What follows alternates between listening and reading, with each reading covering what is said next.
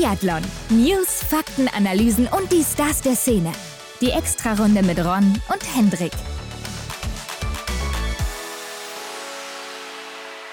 Henrik, es ist Montag, aber nicht nur irgendein Montag, denn es ist Ostermontag. Also, frohe Ostern wünsche ich dir und allen Zuhörenden natürlich auch. Danke, danke. Gleichfalls. Ja, vielen Dank, Hendrik. Aber heute unser Gast in dieser Folge, unser Ostergeschenk also für mhm. euch da draußen, Dominik Windig, der Mann aus Italien. Tatsächlich, der Mann aus Italien, das beschreibt eigentlich das, was ich so immer im Kopf über ihn hatte. Ne? Also so habe ich ihn immer empfunden er ist für mich der Mann, der italienische Biathlet. Ja, okay, ich hätte jetzt natürlich noch Lukas Hofer im Kopf mit als erstes, ne? Klar, kommt auch dazu, ja. Aber Dominik Windig ja Weltmeister 2019 im Massenstart geworden, in einem mhm. verrückten Rennen und natürlich auch immer sehr erfolgreich mit der Mixstaffel gewesen in den letzten fünf, sechs Jahren. Aber ja auch bei Olympischen Spielen immer mhm. sehr erfolgreich gewesen mit der Mixstaffel. Und ich denke aus deutscher Sicht, einer der ersten Punkte, der da einem einfällt, wenn man diesen Namen hört, natürlich der Zielsprint in Pyeongchang 2018, auch bei der Mixstaffel gegen Ann Pfeiffer damals. Oh ja, ich erinnere mich gut. Ähm, ich denke, der ein oder andere andere da draußen auch. Und in unserem Gespräch mit Dominik, da hat er ja zu der Situation nochmal richtig einen rausgehauen. ja, also da hat man schon gemerkt, er hat die Situation damals sehr verarbeiten müssen ja. und äh, ist ihm heute anscheinend auch noch sehr präsent. Mhm. Und fand ich auch sehr interessant, als wir durch seine Karriere gegangen sind, da nochmal drauf zu stoßen und wie er das heute vielleicht auch empfindet. Ne? Was ja. sagt er da im Nachhinein zu? Klar, die Entscheidung, die steht fest. Die Bronzemedaille, die haben die Italiener und Italienerinnen bekommen. Mhm. Ähm, aber wie sieht er das vielleicht heute? Ne? Also sagt er, ja, okay, die eine oder andere Aktion, die hätte ich vielleicht ein bisschen anders machen sollen oder war ja. vielleicht nicht regelkonform oder war vielleicht doch alles regelkonform. Ja, und in dem Zug klären wir auch, was denn überhaupt die Mixstaffel so erfolgreich gemacht hat. Ne? Was war so vielleicht auch im Team der entscheidende Faktor, der dann da eben ja auch zur Erfolgskomponente beigetragen hat. Ja, denn klar, es ist natürlich ein stark besetztes Team gewesen, aber man muss auch schon objektiv betrachtet sagen, da gibt es andere Teams aus Deutschland, Frankreich, Schweden, Russland und so weiter. Die sind mhm. vielleicht noch ein bisschen stärker besetzt. Norwegen habe ich gerade ganz vergessen, ne?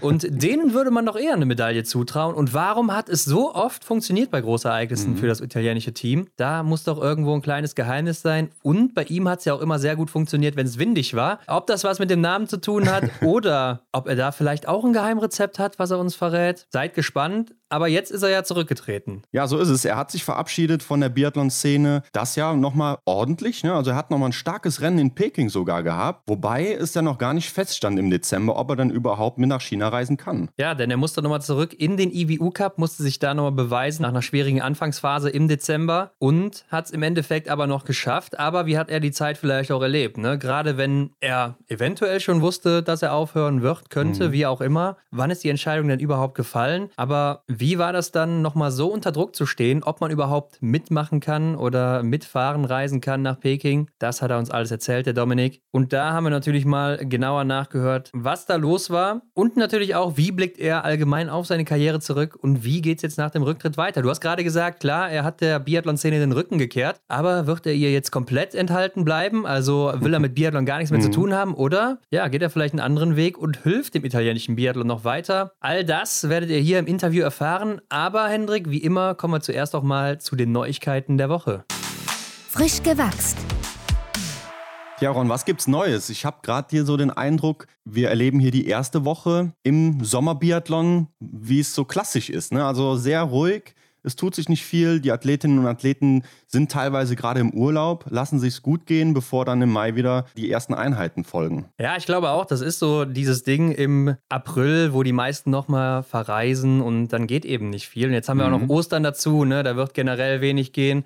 Äh, auch die Nachrichtenagenturen und so weiter werden natürlich dann auch weniger senden, ja. weil einfach Ostern ist und mehr Leute frei haben. Aber es gibt trotzdem das eine oder andere zu berichten, denn Hendrik, du weißt ja wahrscheinlich noch, in Belgien, da gibt es ja ein neues Biathlon-Stadion.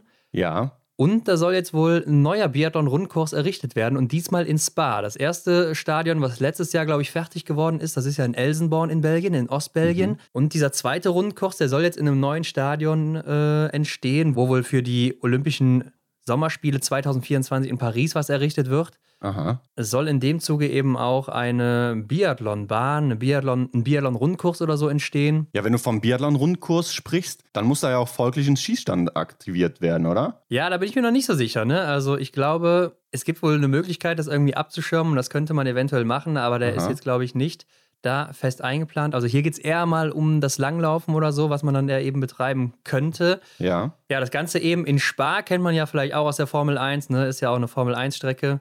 Mhm. Und äh, damit auch gar nicht so weit weg von Elsenborn, also beides sogar in derselben belgischen Region. Aber man muss ja ehrlich sagen, wenn man in Belgien lebt, dann ist eigentlich gar nichts weit entfernt voneinander, oder? Ja, da müssten wir dann vielleicht auch mal rüberspringen, äh, denn wir im tiefen Westen Deutschlands sind ja relativ nah dann auch am östlichen Teil Belgiens. Ja, also ich kann dir sagen, ich könnte hier eine Viertelstunde rübergehen, dann bin ich da. ähm, fünf Minuten oder so im Auto, wenn überhaupt. Mhm. Ähm, ziemlich nah. Also liebe Grüße an Thierry Lange an der Stelle. Ja, richtig. Schöne Grüße. Wir werden uns melden.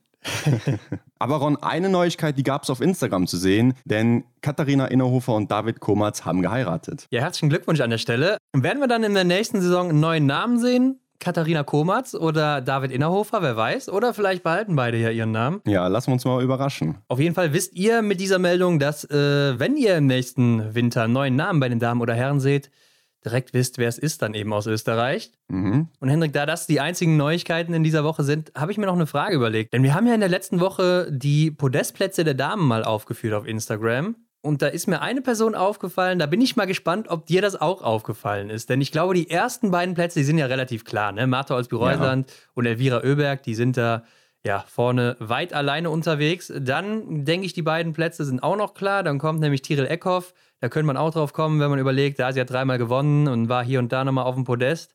Und dann kommt Denise Herrmann, vielleicht auch klar mit zwei Siegen, wenn man Olympia mit einrechnet und dann noch das ein oder andere Podium im Kopf hat von ihr gerade im letzten Trimester.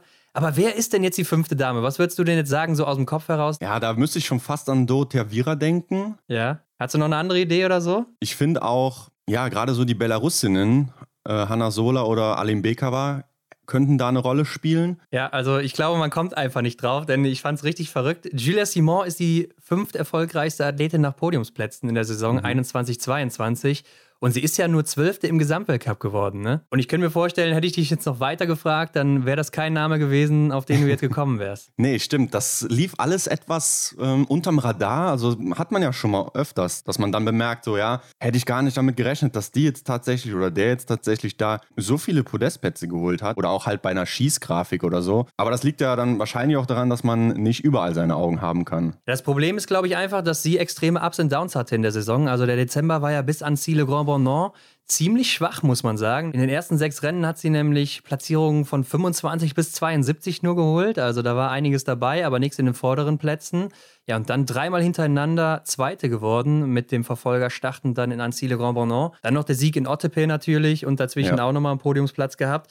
Also verrückte Saison von ihr und da sieht man einfach, was sie ja auch für ein Potenzial eigentlich hätte. Mhm. Aber irgendwie kann sie es dann nicht über die ganze Saison durchziehen und bricht da immer mal wieder ein, sei es läuferig oder auch am Schießstand. Ja, es ist die Konstanz, die dann da wieder groß zum Thema wird. Aber trotzdem eben eine, die immer mal wieder einen Sieg einfährt oder auch dann den ein oder anderen Podiumsplatz pro Saison. Und äh, das hätte ich echt nicht erwartet, aber Mhm. Ja, fand ich ganz interessant. Ja, absolut. Also da lernen wir doch dann tatsächlich auch nochmal was aus unseren Grafiken. ja, das stimmt. Ron, jetzt ist ja die Sommerzeit aktiv und ja, die Vorbereitung ist noch nicht gestartet auf die neue Saison, aber bald geht es ja wieder los. Und dann macht der ein oder andere, die ein oder andere sich ja auch Gedanken ums neue Gewehr. Ne? Wie äh, baue ich mein Gewehr vielleicht nochmal um oder was ändere ich am Design? Und da habe ich mich mal gefragt, wie du denn dein Gewehr designen würdest. Wow. Also du bist ja sehr kreativ. wow. Ja, das ist natürlich eine Frage, also die kann ich gar nicht so aus, aus dem Stegreif beantworten, würde ich Also sagen. wärst du, wärst du eher so der Kandidat, der ja, sich an Maketa Davidova orientiert, mit einem ausgefallenen Design oder Stola Greit, der hat das ja in seiner ersten Weltcup-Saison auch sehr auffällig ähm, mit Details designt. Oder wärst du eher so der klassische, ja, wie Wettle Christiansen oder Johannes Dahle, erinnere ich mich noch, der hat das ja auch relativ schlicht in so einem dunklen Grün. Wo würdest du dich eher sehen? Ah, ich glaube, irgendwo in der Mitte, ne? Also äh, Maketa Davidova oder so ist mir dann schon zu krass. Erinnert mich auch immer an so ein Armtattoo, wo, äh, Ja. wo man sich dann auch so ein bisschen auf einem internationalen Fußballspiel oder sowas befindet. Äh, zumindest gedanklich, wenn man da mal guckt, die Arme von den Fußballern, alles voll tätowiert von oben bis Ja. unten mit irgendwelchen Bildern. Und äh, das ist mir dann schon ein bisschen too much, so ein, so ein richtiges Gemälde darauf zu malen. Mhm. Aber irgendwie ist mir auch zu wenig, einfach nur eine ja, unifarbene Lackierung da zu nehmen. Vielleicht auch einfach dieses Holzdesign, ganz schlicht, also ganz unauffällig. Aber Ja. ich glaube eher, dass ich da schon irgendwas äh, machen würde, aber dann vielleicht hier und da so ein paar Akzente, aber doch noch sehr minimalistisch das Ganze angehen würde. Mhm. Aber jetzt so eine Farbwahl oder wie es genau aussehen soll, das müsste ich mir dann echt im Detail nochmal angucken, wenn ich das dann wirklich planen würde und designen würde und so weiter. Ja. Also schwierig zu beantworten, aber wie siehst du das Ganze? Klar, verstehe. Ja, ich wäre wahrscheinlich auch eher so der Schlichte, aber ich hätte auch, glaube ich, Interesse dran. Mir fällt jetzt gar nicht mehr ein, welcher Russe das war, aber ein Russe hatte doch auch so einen Drachenkopf sogar reingeschnitzt vorne. Ah ja, ja, interessant. ja. Ähm, also, dass man da auch über die Schiene dann ein paar Details ausarbeitet, das fände ich sehr interessant.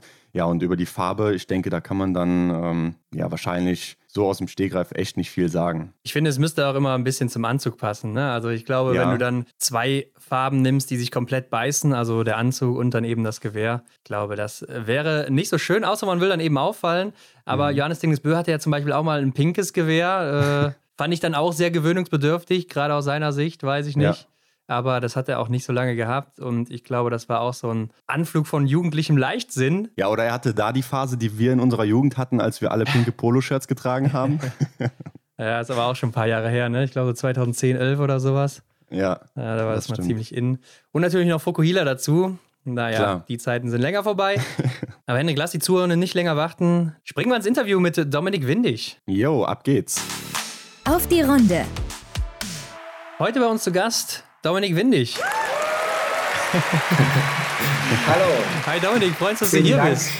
Hey, Vielen Dank für die Einladung, freut mich. Freut uns auch. sehr gerne. Dominik, du bist ja das erste Mal bei uns zu Gast und wir beginnen immer damit, erstmal rauszufinden, wie bist du überhaupt zum Biathlon gekommen? Also erzähl uns mal, wie hat alles angefangen bei dir? Ja, das ist eigentlich ganz einfach. Ich komme ja aus Antholz, aus dem Antholzer Tal. Und wenn man da geboren wird, dann wird man als Kind einmal Fußballer und einmal Biathlet. Also, das ist so Standard bei uns. Und zudem kommt noch, äh, dass mein Bruder Markus, Ja. der ist ja fünf Jahre älter, Mhm. Also, ich sage mal so, seit, seit ich mich erinnern kann, war er immer schon Biathlet. Also, als ich fünf war, war er zehn. Und er war auch immer gut, äh, sehr erfolgreich und deswegen war er auch eigentlich schon immer mein Vorbild. Und natürlich dann habe ich auch mit meinen Eltern und so den, den Weltcup in Antholz mitverfolgt und auch da meine Vorbilder vom Tal gehabt, also so Willi Ballohuber, Andreas Zingerle und Ja. ja, ja, Bastler Johann und so. Also da gab es genügend Biathlon Mhm. schon damals, ja. Ja, sind ja auch teilweise Namen, die man heute noch kennt oder wieder kennt bald, ne, im Biathlon. Aber du hast ja deine Karriere im Weltcup 2011 begonnen, ne? Dein Debüt damals im Einzel von Chanti Mansisk und ich glaube, das Besondere dabei war, das war eine Weltmeisterschaft. Und ich glaube, so ein Debüt ist ja so meistens schon sehr aufregend. Aber wie war das denn für dich dann noch in Verbindung mit diesem Großereignis? Ja, also wie gesagt, äh, das Debüt gleich äh, an einer Weltmeisterschaft, das war schon ziemlich groß. Auch die, die ganze Atmosphäre, vor allem auch in Russland, ist ja auch, war ja mega. Ja. Mhm. Aber das Einzelrennen ging ja noch, aber ich war dann zu, zugleich auch schon auch Reserveläufer für die Staffel. Und genau am Tag vorher wurde René Willamor, äh, wurde auch noch krank. Und damals war ja schon die Staffel, die haben ja auch in, in Antholz beim Weltcup vorher noch Podium gemacht. Und da waren die schon auch ziemlich mitfavorisiert oder ja, Favoriten. Und wenn ich da den Einsatz bekommen hätte, da, da, da war ich dann richtig nervös. Also es ist nicht dazu gekommen. Zum Glück, glaube ich, weil in dem Moment war ich vielleicht auch noch nicht wirklich bereit dafür. Ja, ich glaube, so ein Einzel, da, da startest du ja wahrscheinlich auch erstmal später und bist so für dich, dann äh, ist wahrscheinlich noch nicht ganz so schlimm, oder? Nein, genau. Also man startet ziemlich hinten nach und auch bei einer WM sind ja die Favoriten, vor allem in, in Kante war es ja auch kalt und so. Ja. Das heißt, die Favoriten starten eigentlich ziemlich vorn. Äh, deswegen der Wettkampf war im Grunde ja fast schon vorüber, als ich überhaupt gestartet bin. Also deswegen war da jetzt keine große Aufmerksamkeit auf mich gerichtet und äh, es waren auch keine Erwartungen. Und aber meine, mein erstes Schießen war gleich eine Null. Ah, also das gut. war so, so mein Highlight der WM, dass ich beim ersten Schießen im Weltcup gleich mit einer Null anfangen konnte. Ja. Aber.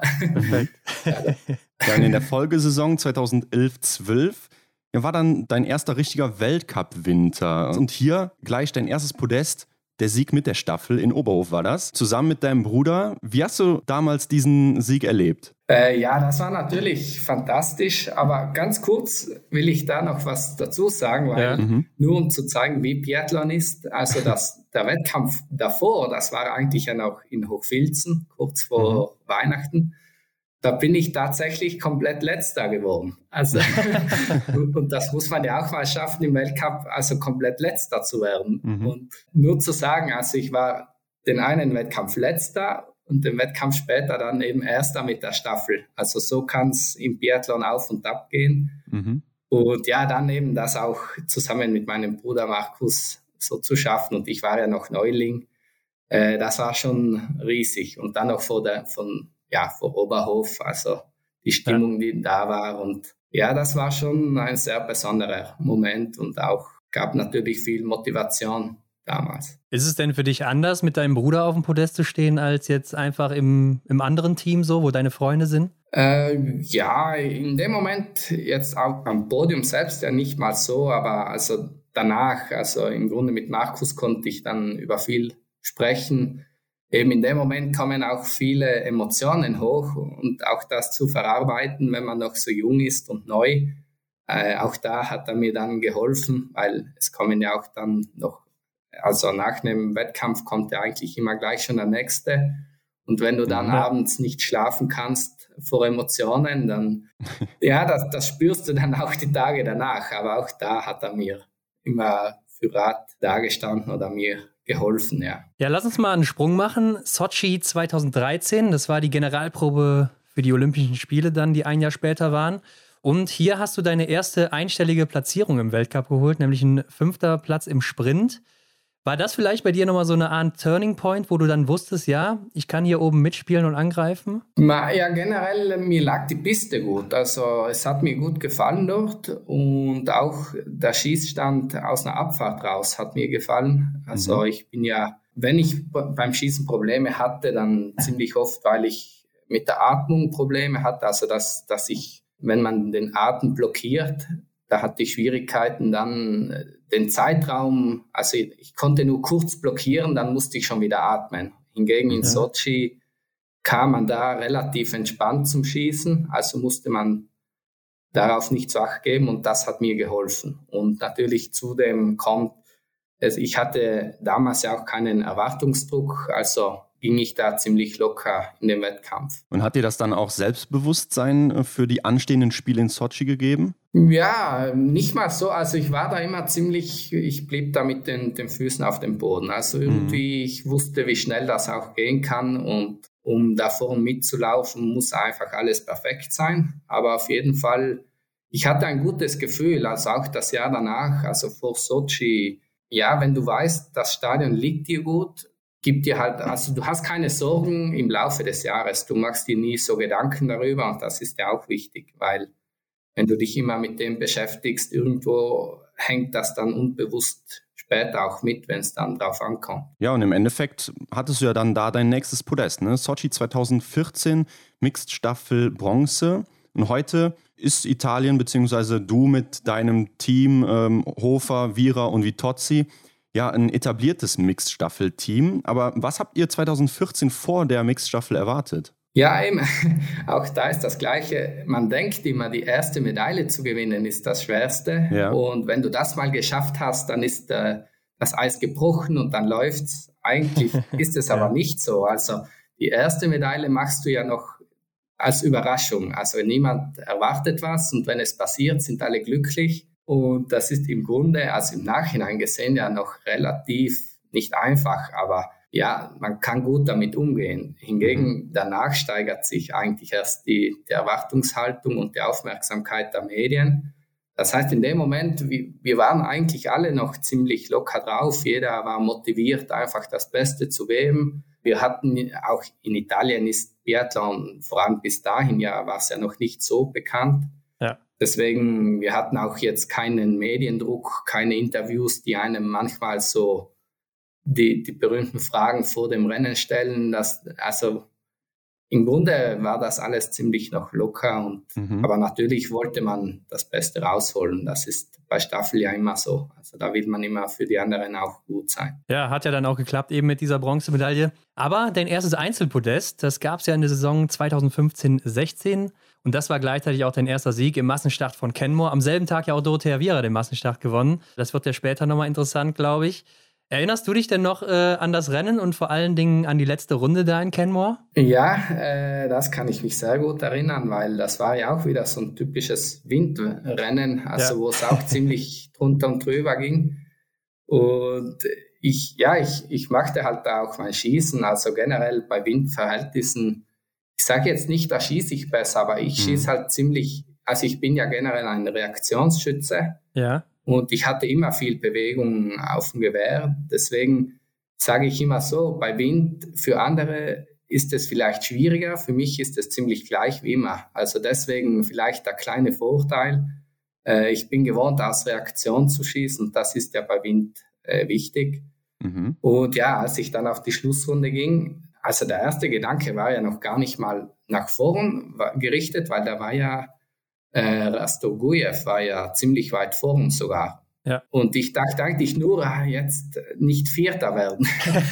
und ich kämpfte mich eigentlich nur mit dem Gedanken rum, so wie, wie kann ich mir die Kraft einteilen, um nicht jetzt alles zu verlieren. Und dann muss ich echt sagen, an dem Tag hatte ich echt Bombenmaterial. Also sowas hatte ich später auch nie mehr. Das war wirklich mega. Ähm, ich konnte dann zum, zu Rastogujew auf, auflaufen und dann war ich sogar vorn, also an der Spitze und dachte mir, oh, jetzt hängen die im Windschatten dran und, und wollte eigentlich nur Kraft sparen, aber mhm. komischerweise lief ich ein, einen Abstand raus. Also das war nicht mal so geplant, jetzt zu attackieren und hatte plötzlich fünf Meter ein Loch auf, auf Platz zwei.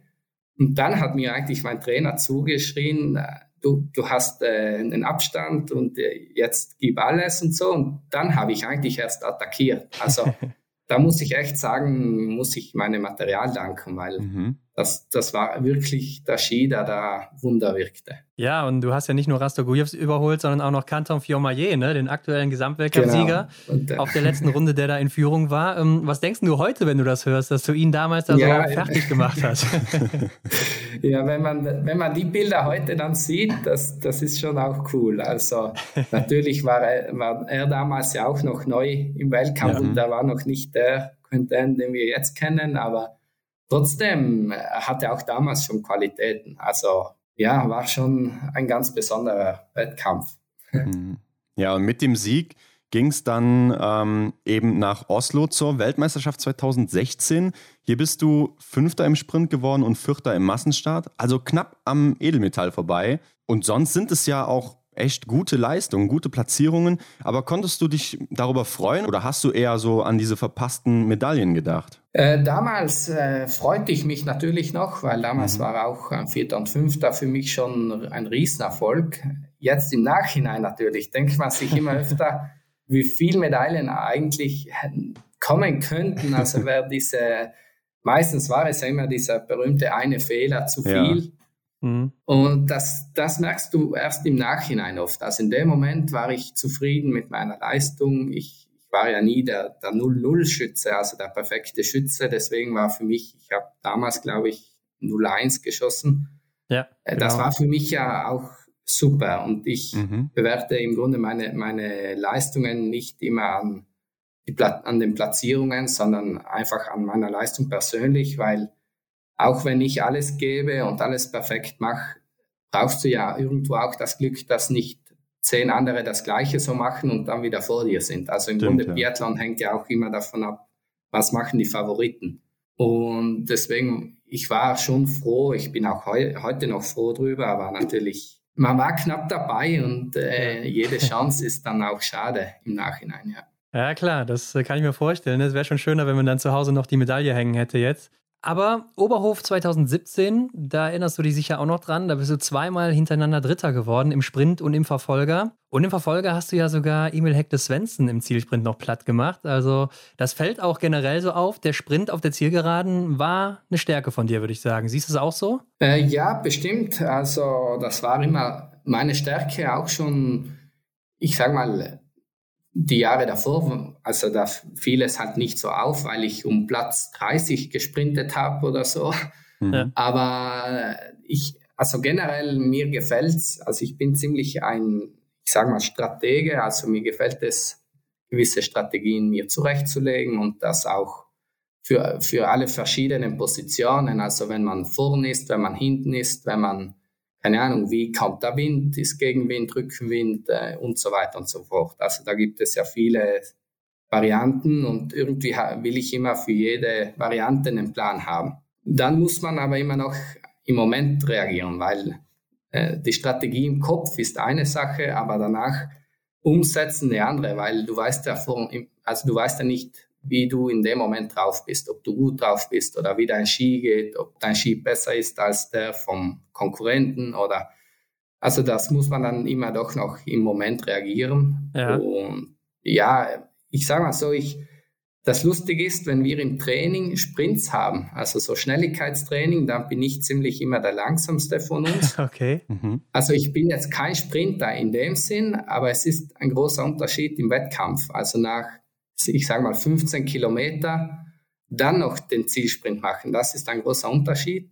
Und ja. auch aus einer hohen Geschwindigkeit raus nochmal erhöhen. Das mhm. macht den Unterschied. Also von null wegstarten bin ich wirklich sehr langsam im Vergleich zu vielen anderen Athleten, aber mit einer hohen Geschwindigkeit und dann nochmal erhöhen, äh, ja, das, das konnte ich in dem Moment gut umsetzen. Ja, ich kann mir jetzt vorstellen, du bist natürlich auch einer der größeren und schwereren Athleten, dass es damit vielleicht zusammenhängt, dass du aus dem Start her ein bisschen träger ja, bist. Stimmt. Aber ähm, ist es denn wirklich dann nur Strategie oder braucht man da auch noch diesen gewissen Punch dann zum Schluss, den vielleicht auch nicht jeder hat? Ne? Ja, ich glaube, vor allem Adrenalin spielt damit. Also, wie mhm. kannst du dich noch motivieren? Und da, da hatte ich echt oft so, wenn ich jetzt zurückdenke, da, da kommt so ein keine Ahnung, so ein Adrenalinschuss rein, da, da, da mhm. denkst du einfach, das geht und auch die Überzeugung musst du haben, also das gewisse Selbstbewusstsein, da jetzt zu attackieren und äh, irgendwie, ich glaube, der Zielsprint im Kopf entscheidest du den bereits, ich sag mal, zehn Sekunden vorher.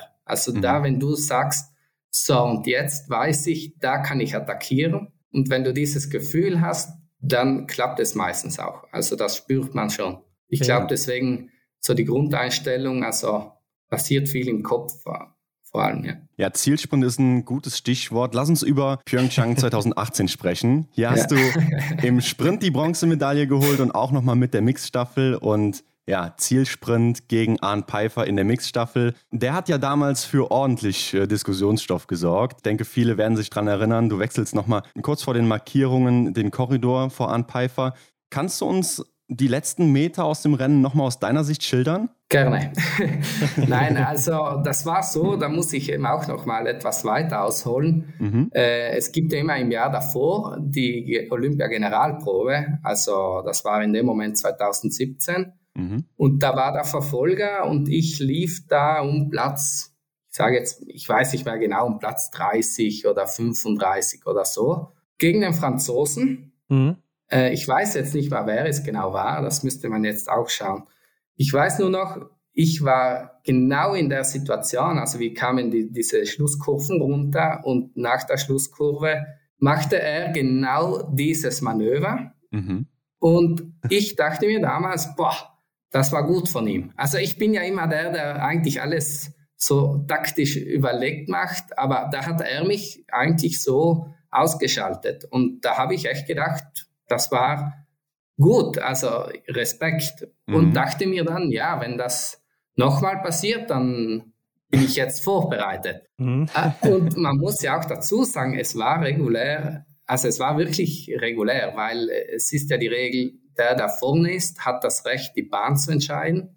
Mhm. Du darfst natürlich den Hintermann nicht irgendwie nicht äh, hindern. Also du darfst jetzt nicht äh, dem auf die Ski treten oder so. Mhm. Und als dann der Moment kam, dass wir da, ich und Arndt, die Schlussrunde liefen, wie gesagt, hatte ich alle Varianten im Kopf. Und als ich dann unten vorn war, da dachte ich, okay, jetzt bin ich in der Situation, ich darf die Bahn wählen. Und wenn, also man muss dann auch noch dazu sagen, äh, Arndt hat das auch eingesehen. Also der hat jetzt auch nicht die Probleme gemacht. Das war wirklich mehr medial. Mhm, äh, wurde das ziemlich mehr gepusht, als es eigentlich war. Aber es war dann im Grunde so, ich hätte das ja nicht machen müssen. Das hat auch Arndt gesagt. Äh, das Manöver war eigentlich nicht notwendig, weil ich war ja schon zwei, drei Meter vor ihm. Und dann diese Schluss, diese letzten 100 Meter, die hätte er mir nie, nie mehr abge, abgenommen.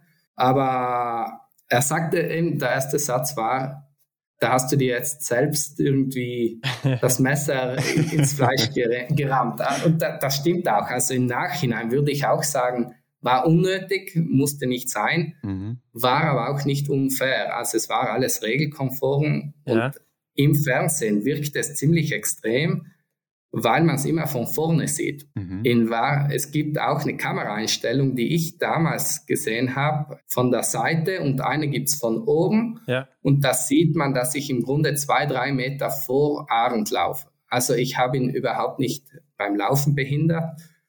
Und deswegen war das wirklich regulär. Und im Grunde der einzige Kritikpunkt, der wirklich gültig wäre, das war, dass die Skispitze um fünf Zentimeter über diese blauen, ja, genau. keine Ahnung, was ja. das sind, diese blaue Markierung. Ja. Mhm. Da war meine Skispitze fünf Zentimeter drüber. Aber wenn man genau schaut, das passiert ja fast bei jedem Zieleinlauf, dass mal ein Ski über diese blauen Punkte kommt. Also das so genau kann man das ja nicht beherrschen in dem Moment. Und ich habe wirklich, äh, das war dann auch die Aussage vom Biathlonverband, ich habe eigentlich den gesamten Zieleinlauf schon angedeutet. Ich bewege mich von rechts nach links. Also ich bin nicht, wie man, man sieht im Fernsehen immer nur diese letzten fünf Sekunden. Ja, ja. Aber ich bin eigentlich die letzten 100 Meter schon nach links gelaufen. Also mhm. das war nicht von einem Moment auf den anderen. Und das war auch die Begründung der Review. Sie sagten, ich habe von 100 Meter vor dem Ziel bereits angedeutet, ich gehe nach links. Und mein gesamter Körper war auf der linken Spur, als ich die Markierungen berührte. Also da war mein gesamter Körper in der Spur. Also ich war nicht halb-halb, mhm. war komplett in der Spur.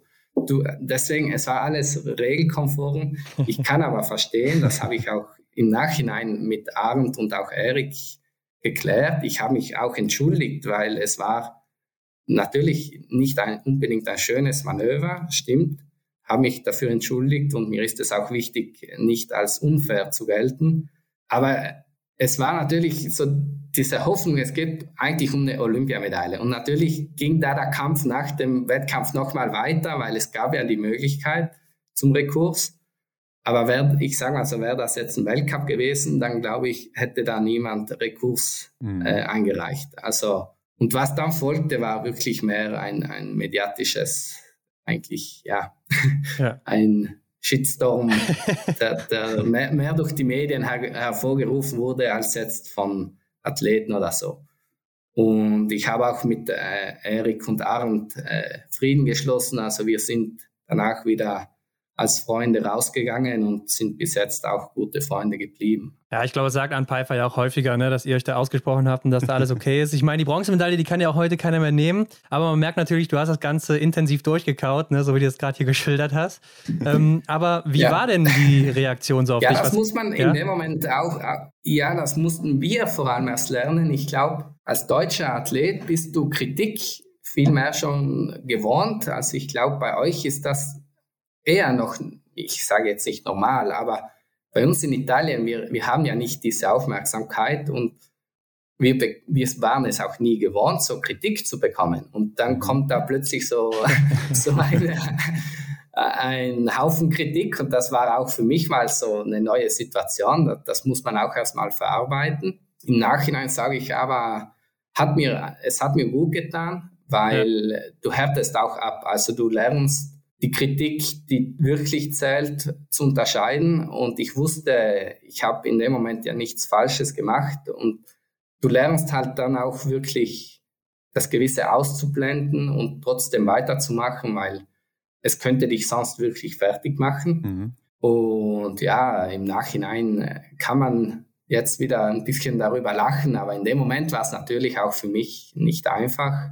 Und ich, ich habe mich ja auch im Grunde dann entschuldigt, auch ja. weil es wirklich nicht nötig gewesen wäre. Aber ich glaube, es hat den Verlauf des Wettkampfs nicht verändert. Gab es denn damals auch schon so diese sozialen Medien, dass die Fans sich da auch schon so gegen dich gewendet haben? Ja, ja, absolut. Also ich, ich merkte, und das war mir in dem Moment auch schade, also ich habe ja die Tage davor beim, beim Sprintwettkampf die Medaille gemacht. Ja.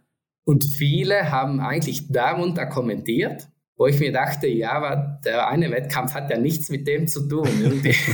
also, also in dem Moment, man, ja, es war natürlich mal ein Haufen Kritik, gab aber auch viele Zusprüche. Also es mhm. gab äh, beide Seiten. Also es gibt, ich sage mal so, in dem Moment komischerweise das menschliche Auge sieht mehr die Kritik als die positiven Kommentare. Das, stimmt, das ja. ist merkwürdig und das muss man eben auch erst lernen, auch mal alle positiven Kommentare in dem Moment zu filtern und sich auch das einzugestehen. Also ich sage mal immer so, die lauten Stimmen sind meistens die negativen, mhm. weil die anderen melden sich nicht. Also das ist ja bei mir gleich, wenn ich was gut finde, schreibe ich selten drunter, das war ja, gut. Das man stimmt, schreibt ja. eigentlich immer nur drunter, wenn etwas nicht gut ist. Also man mhm. kritisiert lieber, als mal was Gutes zu schreiben. Ja. Und ich habe auch gemerkt, der Großteil der Menschen um mich herum war eigentlich für mich oder auf meiner Seite, aber die schreiben das halt nicht alle. Mhm. Hingegen die Kritik liest man halt. Also eben wie gesagt, das, das muss man als Sportler erst lernen und ich glaube, bei uns ist das jetzt nicht so extrem, aber ich glaube in anderen, also wie Deutschland, Norwegen oder so oder auch jetzt Schweden oder ich glaube, die bekommen viel öfter so Kritik an den Kopf geworfen. Mhm, ja. Also ha, habe ich auch im Nachhinein dann mit, äh, mit ein paar Athleten eben darüber gesprochen und Arndt zum Beispiel hat sogar gesagt, er wettet, er hat mehr Kritik abge abbekommen als ich. Ja. also für seine Strafrunde oder ja, so. Also, ja, ja, das stimmt. Wie gesagt, äh, sie sind da etwas mehr abgehärtet, glaube ich. Ja, mhm. das kann sein. Gut, Dominik, lass uns den Bogen schließen. Also abgesehen davon ähm, hast du ja im ersten Rennen direkt deine Bronzemedaille geholt im Sprint, also Einzelmedaille. Hast du da einen Haken dran gemacht? Da waren ja die Olympischen Spiele doch eigentlich schon perfekt für dich, oder? Ja, also das war wirklich, äh, da ging ein Traum in Erfüllung. Also bei Olympia eine Einzelmedaille hätte ich mir jetzt so nicht erwartet. Also Mixstaffel gehört mir zu den Favoriten und da ist eben dieser gewisse Hoffnung. Mhm. Aber im Einzel, also so, das war echt für mich selbst überrascht. Also ich, da weiß ich eben auch noch in der Schlussrunde, war ich ja zwischen Platz drei und Platz vier innerhalb Hundertstel. Ja, ja. Und ich habe dann in der Schlussrunde einfach nur gedacht, de, erinnere dich, wie schmerzhaft das jetzt ist, wie deine Beine brennen, wie die Lungen brennen und dass ich wirklich jede Kurve perfekt machen wollte. Und habe immer gesagt, merk dir das, weil wenn du danach wirklich Vierter wirst, dann will ich mich erinnern, dass ich alles dafür gegeben habe und dass echt mehr war nicht mehr drin. Und ich habe eigentlich nur dieses Gefühl gespeichert für mich. Äh, und deswegen kann ich mich auch noch immer so gut daran erinnern. Also es war wirklich schmerzhaft, die Schlussrunde, aber ich habe es geschafft, noch es waren Zehntelsekunden am, am Ende, die dann ja. noch reichten für die Medaille. Und ja, das war echt äh, ein ganz besonderer Moment, ja. Ja, ich glaube, du hast damals noch Julian Eberhardt geschlagen, ne? der im Jahr davor noch die Generalprobe genau. gewonnen hatte da im Sprint. Mhm. Der hat auch dieselbe ja, Fehleranzahl. Der war ja generell einer der, der Top-Läufer, ja, in, in, auch in dem Jahr. Und deswegen, ich wusste, ich laufe eigentlich gegen fast schon die Nummer eins auf den Skiern. Also ja. das war schon hart, ja. Ja, auf jeden Fall hat es geklappt und äh, ein Jahr später in Östersund 2019, da lief es ja quasi noch besser. Ne? Also mit der Mixstaffel wieder erfolgreich Bronze geholt, aber dann natürlich der Weltmeistertitel hier im Massenstart und du kamst ja da als Elfter zum letzten Schießen und bleibst als einziger fehlerfrei. Es war sehr windig und verschneit an dem Tag, aber war das vielleicht so der größte Tag deiner Biathlon-Karriere? Äh, ich sage mal der besonderste. Also das war eigentlich ein, ein Rennen, das wirklich in die Biathlon-Geschichte einging, einfach wie es sich entwickelt hat. Also ja. das war so das beste Beispiel dafür, was bei Biathlon passieren kann, dass es im Wettkampf auf und ab gehen kann. Äh, es ist bis zum letzten Schießen nicht entschieden. Und damals war es einfach extrem. Also, dass wirklich die ersten Foren alle fünf verfehlen oder vier verfehlen und so, das war wirklich extrem. Und ich wusste das ja nicht. Also ich kam zum Schießen, ich habe ja nicht geschaut, was haben die anderen gemacht und habe eigentlich, war so in einem Fluss drin. Also ich, ich, schieß, ich, ich schoss im Grunde einfach mit Rhythmus und irgendwie, ja, habe ich alle getroffen. Also das war echt so ja, fast schon im Blackout mhm. geschossen. Mhm. Und als ich dann rauslief, wusste ich auch nicht, dass ich auf Platz eins bin. Das heißt, ich lief raus, kam zum ersten Anstieg und mein Trainer äh, rief mir zu, du bist auf Platz eins und hast 20 Sekunden Vorsprung auf Platz zwei. Ja. Und ich wusste, also in dem Moment bekam ich echt einen Schock und so, ich, ich weiß nicht, kennt ihr das Gefühl, wenn, wenn, die Knie so, so anfangen weich zu werden? Ja, also ja, wenn klar, du keine klar. Kraft mehr in den Knien hast. Und genau das Gefühl hatte ich.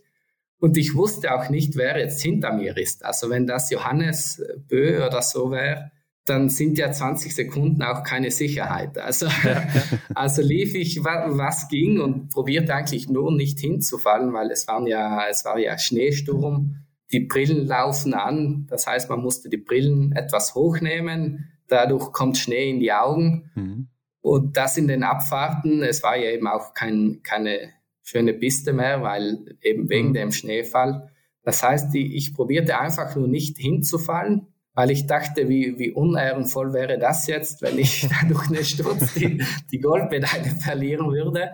Und das war echt eine Erleichterung, als ich dann die Schlusskurve machen konnte und den Zieleinlauf genießen konnte. Wobei auch das dann alles so schnell passiert. Also da lässt du einfach Emotionen raus. Aber im Nachhinein dachte ich mir, ich hätte gekonnt einen schöneren Zieleinlauf planen. Aber das, das hat in dem Moment nicht so zeitlich nicht gereicht, da was zu planen. Also es kam, wie es kam und war echt wunderschön und ja, war dann auch besonders, weil ja Dorothea am gleichen Tag gewonnen hat. Genau, da schließt sich dann der Kreis, ja. Genau.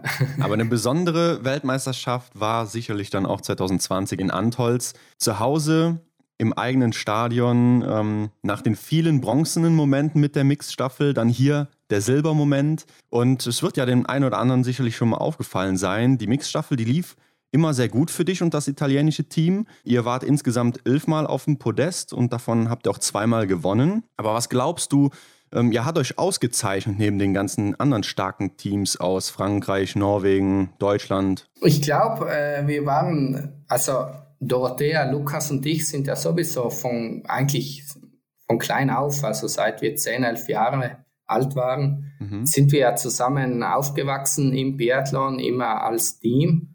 Und man lernt sich echt so gut kennen. Also ich glaube, ich habe die zwei öfter gesehen als, äh, als meine Familie teilweise. mhm. Und äh, ja, man wächst so zusammen und man lernt genau, wie man mit dem anderen umgehen muss, weil es sind ja sehr angespannte Momente vor so einem Wettkampf. Also jeder, jeder ist angespannt, jeder hat Druck und jeder aber äh, zeigt es auf eine andere Art und Weise. Und du lernst, wie mit jedem umgehen. Also wer lieber Scherze macht, wer eher ernst ist. Ja. Dorothea ist immer die, die, die sagt, äh, ich bin so müde, ich kann nicht mehr. Ich, ne? Und dann ist sie mega gut drauf. Das ist so typisch Dora. also je schlechter sie im Interview redet, umso besser ist sie drauf. Kleiner Tipp. okay. Gut zu wissen. Äh, Lukas wird eher zum Spaßvogel, um, um, die, um diese Anspannung etwas rauszulassen. Oder, also da hat jeder so seine, seine eigene Art. Und ich glaube, wir haben da so gut harmoniert, dass wir eben uns so gut kannten, um auch richtig mit uns umzugehen. Und mhm. das ist auch so ein kleines Rezept oder ja, hat, es, es stimmt dann irgendwie alles. Und natürlich gibt es auch nochmals so die gewisse Sicherheit, wenn es oft, oft klappt, äh, dann bekommt man auch dieses Selbstbewusstsein als Team. Also, ja, genau. Ihr habt ja auch mal äh, eine Zeit lang oder eine, eine Vorbereitung äh, zu viert zusammen trainiert, ne? Ja, genau.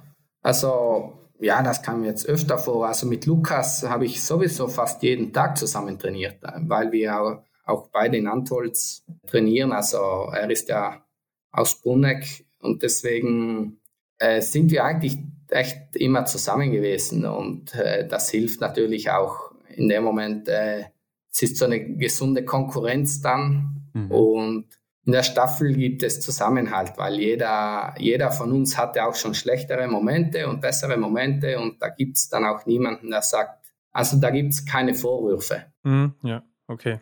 Ja, dann lass uns doch mal in deine letzte Saison jetzt reinspringen, 2021, 2022. Hier bist du im Gesamtweltcup nochmal 56. geworden, aber du hast ja auch nur zehn Weltcuprennen bestritten.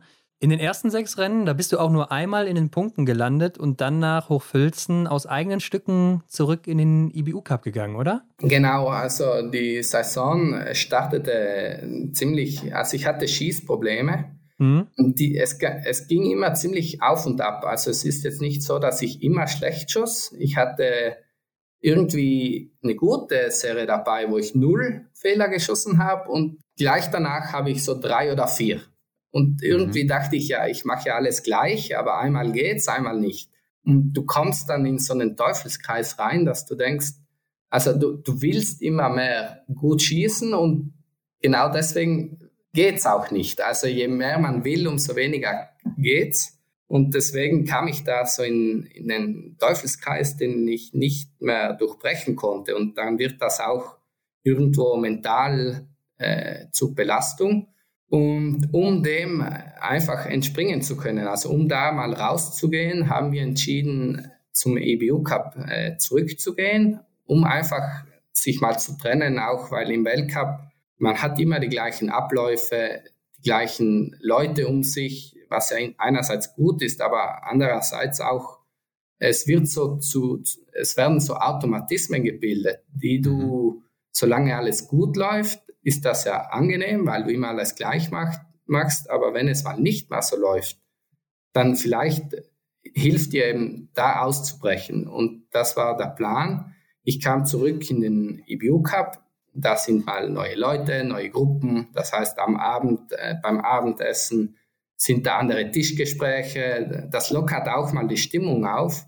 Mhm. Und mhm. zudem äh, bekam ich jetzt keinen Erwartungsdruck vom Trainer. Also der hat jetzt nicht gesagt, du musst runtergehen und Podium machen, sondern mhm. Ziel war einfach das, ich gehe runter, habe drei Wettkämpfe, die ich in dem Moment als Probe nehmen kann, um ein neues Ziel zu, zu suchen, woran ich arbeiten will für die Weihnachtspause. Also Ziel war eigentlich das, irgendwie sauber arbeiten, um mit konkreten neuen Zielen in die Weihnachtsvorbereitung zu gehen. Mhm. Ähm, und das gelang mir auch. Also ich konnte wirklich, ich wurde ruhiger, ich konnte mich wieder aufs Schießen besser konzentrieren und habe dann auch ein, zwei Sachen entdeckt, wo ich gemerkt habe, okay, da könnte ich dran arbeiten und habe das auch gemacht. Ich hatte dann Glück, dass es auch im Wettkampf schon gleich funktioniert hat. Müsste nicht sein, aber ich ging aus der Woche raus mit klaren Vorstellungen, woran ich über Weihnachten arbeiten will, um in Oberhof wieder zurückzukommen. Und ja, die Woche lief dann auch gut und auch die Weihnachtsvorbereitung. Und mhm. dann konnte ich im Jänner eigentlich wieder relativ gut einsteigen und konnte auch wieder teilweise gut mitmischen. Und wie war das dann zu der Zeit mit der Olympiateilnahme? Stand das vielleicht sogar auf der Kippe? Jein, natürlich war ich nicht fix qualifiziert, aber es gab jetzt ja auch irgendwo nicht äh, so viele, die jetzt äh, da nachgerückt werden. Mhm. Also, also das ist ja bei uns in Italien äh, so, dass da jetzt nicht wie vielleicht in Norwegen oder Deutschland, wenn du einen rausnimmst und den anderen reingibst, dann läuft dir der genauso aufs Podest. Ja. Äh, bei uns war jetzt da nicht so der große Druck und ich habe auch nicht bewusst daran denken wollen ich wollte einfach für mich meine Leistung wieder abrufen. Also da war Olympia natürlich, was auf dem Spiel stand, äh, ist, bist du bei Olympia nur Reservemann? Also das könnte ja sein. Oder bist du bei der Staffel nur der Reservemann? Oder in dem Moment bei uns, was halt auch immer wichtig ist, eine Mixstaffel. Komm, mhm. Kannst du da mitlaufen oder nicht? Also natürlich, die Gedanken kamen, aber die wollte ich jetzt nicht so wahrhaben. Also ich habe wirklich probiert, mich nur auf meine Arbeit zu, zu konzentrieren und ja, ich wusste, wenn ich gut arbeite, dann läuft das andere ja von allein. Also da muss ich jetzt nicht um meinen Olympiaplatz bangen. Im Endeffekt hat es ja auch dann geklappt. Äh, du warst in Peking mit dabei.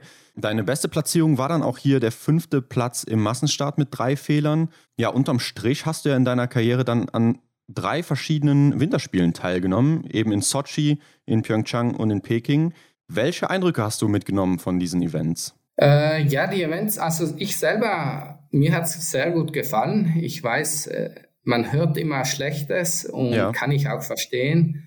Äh, natürlich ist es nicht perfekt, aber ich habe das doch immer, ich sehe das dann immer so mehr als Abenteuer. Also mhm. ich glaube, ich ging auch schon mit den gewissen Erwartungen in die Olympiade hinein, was jetzt Essen anbelangt oder die Corona-Regeln oder so. Dass sich das, das hat mich nicht groß überrascht und ich war darauf vorbereitet und ich finde sogar, es, sie haben, wenn man mal angekommen ist, war es auch nicht so schlimm. Also das wirklich Schlimme heuer war echt die, also bis Olympia hin, da musste man so viel aufpassen, verzichten, sich isolieren, um möglichst nicht irgendwie positiv zu sein. Und das war eigentlich viel härter als bei Olympia selbst. Also ich wurde, ich fand dann äh, natürlich die Olympiade an und für sich sehr gelungen als Athlet. Wenn man jetzt die Politik dahinter vergisst, also natürlich gibt es da auch viel zu kritisieren, aber ich jetzt aus Sicht, aus, aus Athletensicht, hat es mir echt gut gefallen ähm, und ich habe es auch voll genossen. Das mit der Isolation meinst du das auch schon für 2014 und 2018? Also war das da auch schon so, dass man da aufpasst und so? Ähm, eben, also nicht vor Olympia, aber ich sage auch während Olympia äh, oder auch generell im Weltcup. Wir Biathleten, bei uns ist ja Krankwerden generell ja. gefährlich. Das heißt, auch früher schon, du isolierst dich vielleicht nicht so extrem, aber ich bin auch da im Winter oder so nie mit Freunden rumgegangen, weil, weil immer diese Angst besteht, du könntest erkältet werden oder du könntest äh, krank werden oder so. Also mhm. so grundsätzlich der Verzicht auf gewisse Sachen, der war 2014 im Grunde gleich wie heuer. Mhm. Nur heuer war es noch extremer, weil ich habe mich wirklich von der Familie isoliert, von äh, meine Freundin hat in Budapest studiert und wir wollten uns vor Olympia noch sehen.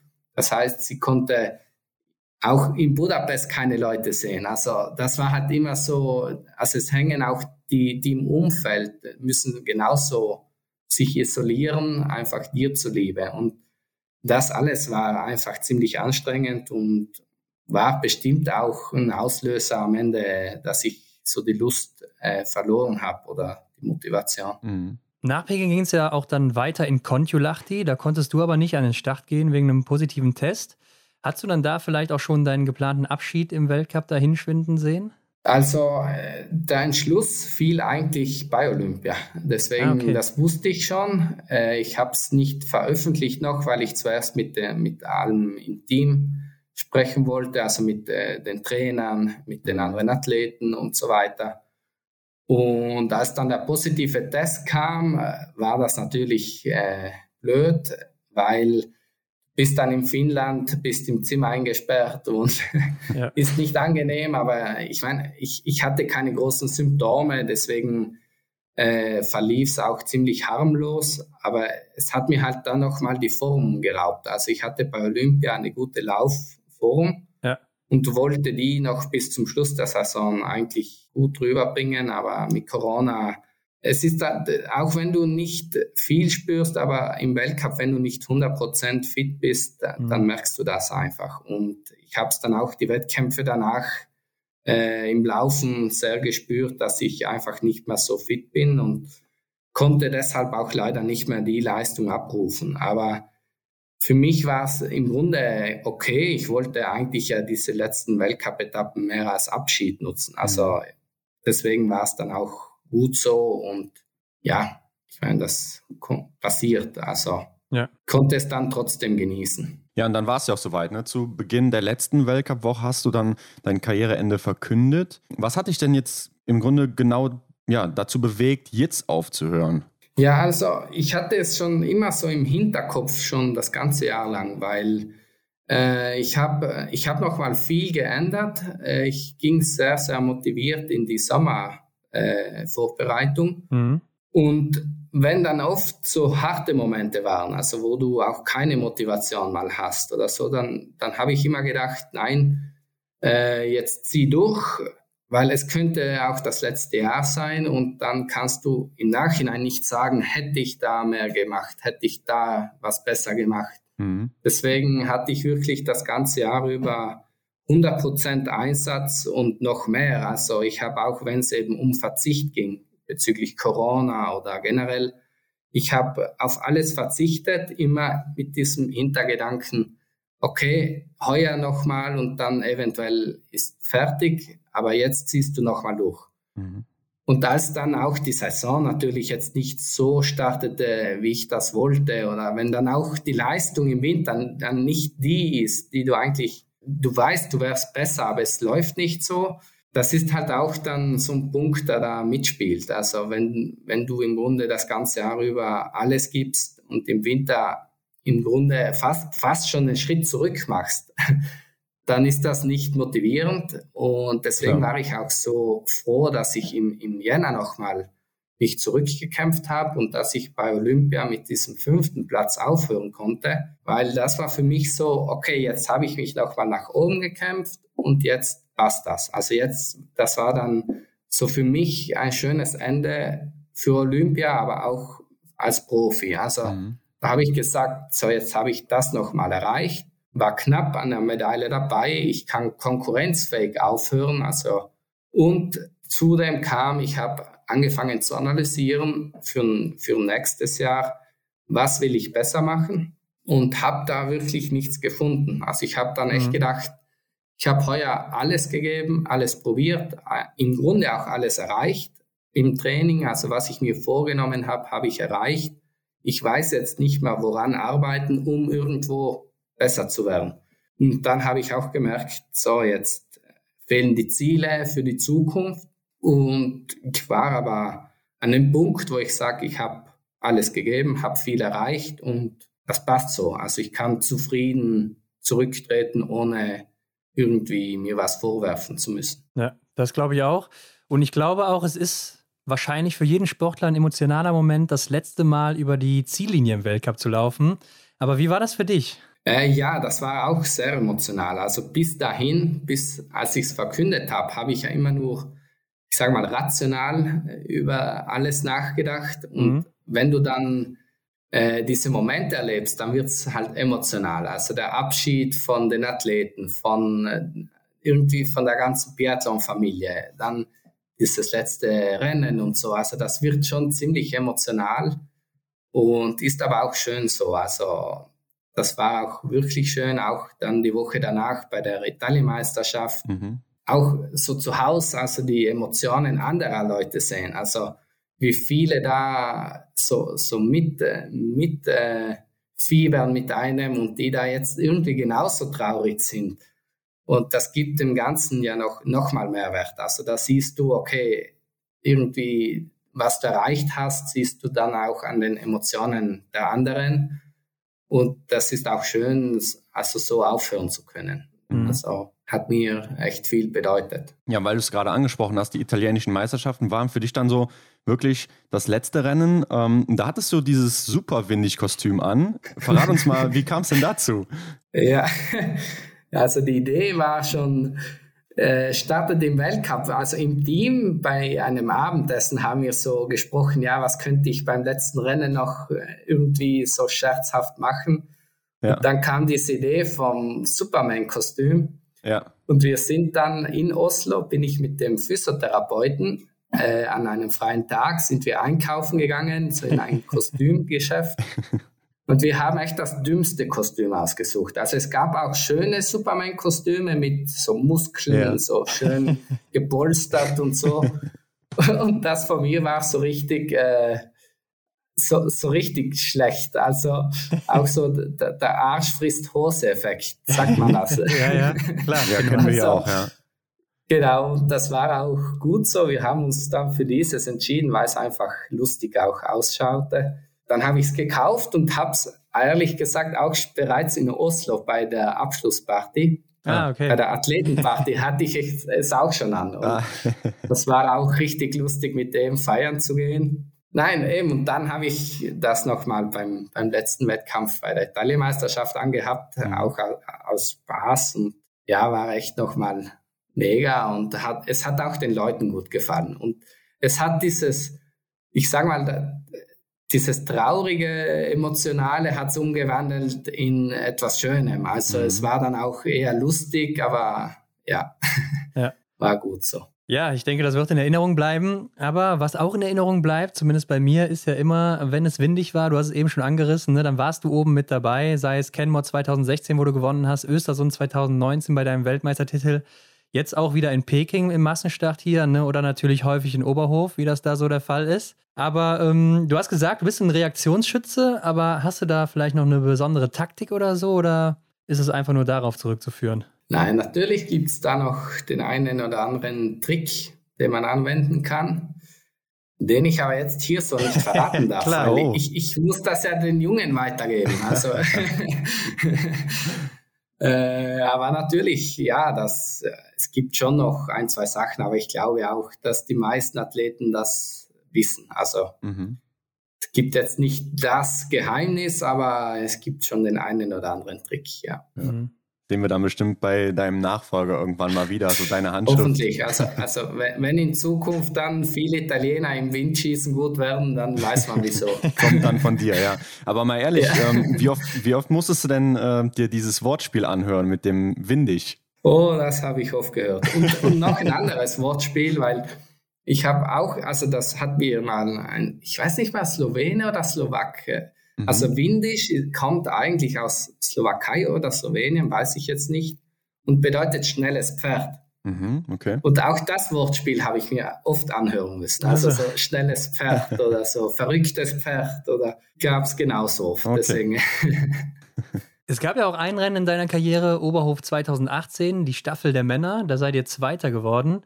Und da gibt es eine Szene, du beim Stehenschießen mit Sebastian Samuelsson, der viermal daneben schießt und du triffst am Tag als einziger sogar alle zehn Scheiben und hast nachher gesagt, du hast die Ziele nicht mal gesehen? Genau, also ich konnte echt die, die Scheibe nicht sehen. Also ich habe komplett blind geschossen und habe es nur anhand vom, vom Dorn, also man, also man kennt ja, wie, wie das macht, wenn, wenn man trifft, so mhm. dieser Klang der Scheibe und habe eigentlich nur anhand von dem mich orientiert, ob ich getroffen habe oder nicht und auch wo ich mich befinde. Also wenn ich, ich wusste, okay, jetzt habe ich getroffen, das heißt, hier ist die Scheibe, ja. dann habe ich so einfach auf Gefühl immer bin ich nach links gewandert und war verrückt so, weil auch beim Weggehen, also als ich das, das Gewehr schulterte, musste ich kurz hochschauen auf, auf die große Leinwand, um zu schauen, ob ich wirklich alle getroffen habe. Also ich habe nicht mal die Scheibe gesehen, ob ich die jetzt wirklich getroffen habe.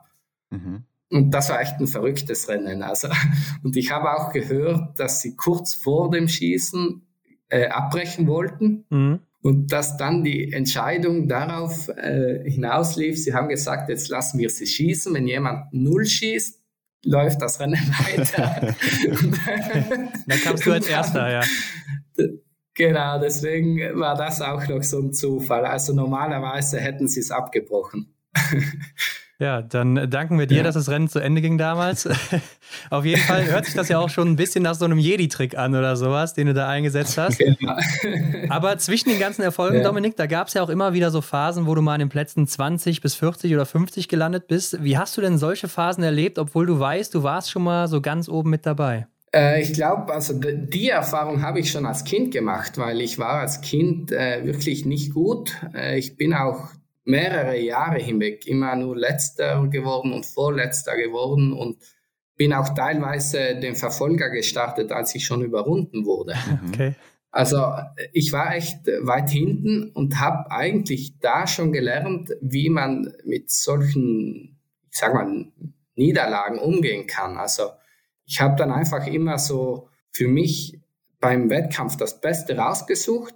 Ich habe das, das Schlechte habe ich analysiert und probiert besser zu machen, aber ich habe auch immer probiert, das Gute im Wettkampf zu sehen. Also was habe ich gut gemacht, was irgendwie habe ich mich fast mehr noch auf das konzentriert, also mhm. das wieder zu machen. Mhm. Und genau da die Einstellung ist irgendwie geblieben, dass ich nach jedem Wettkampf, auch wenn er schlecht lief, habe ich immer probiert zu analysieren, was war schlecht, das will ich besser machen, was war gut, das will ich beibehalten. So ungefähr Und deswegen hat mich auch äh, eine Niederlage irgendwie mental jetzt nie so runtergehaut. Also ich war auch im Ziel, vielleicht die ersten zwei, drei Minuten war ich verärgert, aber schon danach konnte ich wieder lachen, konnte locker sein. Also so ein schlechtes Rennen hat mich ziemlich kalt gelassen. Also mhm, ja. Ich war emotional immer mehr erschüttert nach guten Wettkämpfen. Also da mhm. konnte ich dann auch manchmal mehrere Nächte nicht gut schlafen oder also das hat mich mehr mitgenommen als schlechte Wettkämpfe.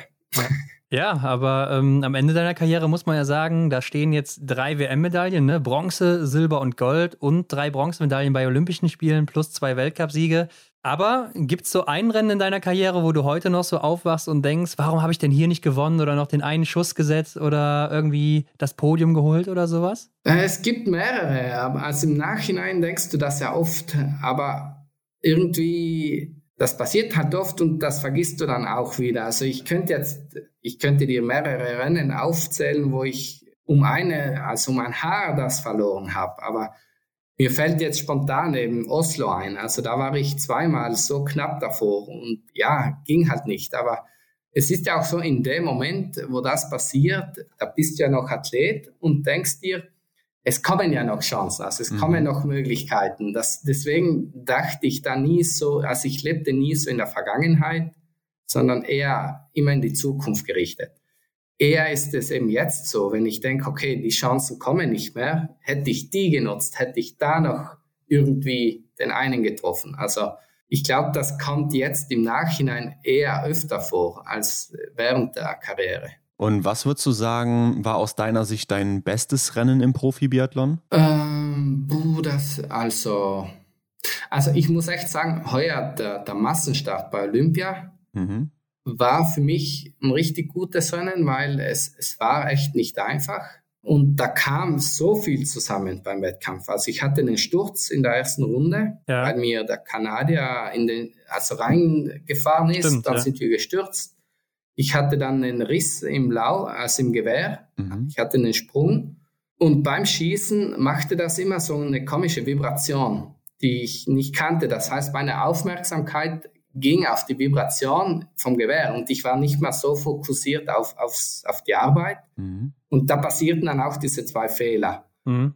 Und da denke ich jetzt oft, wäre wär ich da vielleicht konzentrierter geblieben und hätte einen daneben geschossen, wäre wieder viel möglich gewesen. Ja. Aber es kann dir auch den Wettkampf verändern. Deswegen so dieses Wenn, äh, da, ja. das, das sollte man nie denken, weil wenn ich da null schieße, lau laufe ich vielleicht ganz vorn raus und dafür machst du Fehler beim Stehenschießen, weil du unter Druck kommst.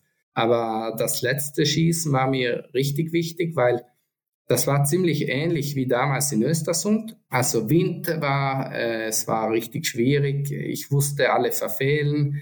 Ich habe getroffen und wollte diesen letzten Schuss reinsetzen, weil ich auch wusste, das wird mein letzter Schuss sein bei Olympia. Ja. Mhm. Und ich wollte den Treffer und das war nicht wie bei Östersund. Da habe ich alles aus einem Rhythmus geschossen. Das heißt, da lief es von allein. Mhm. Hingegen bei Olympia habe ich es gezielt, ich wollte den treffen. Also ich, ich wollte auf alle Fälle und wenn du es dann schaffst, dann gibt dir das nochmal viel mehr zurück. Also da hast du wirklich, ich hatte so die, die pure Freude an diesem Treffer. Also ja.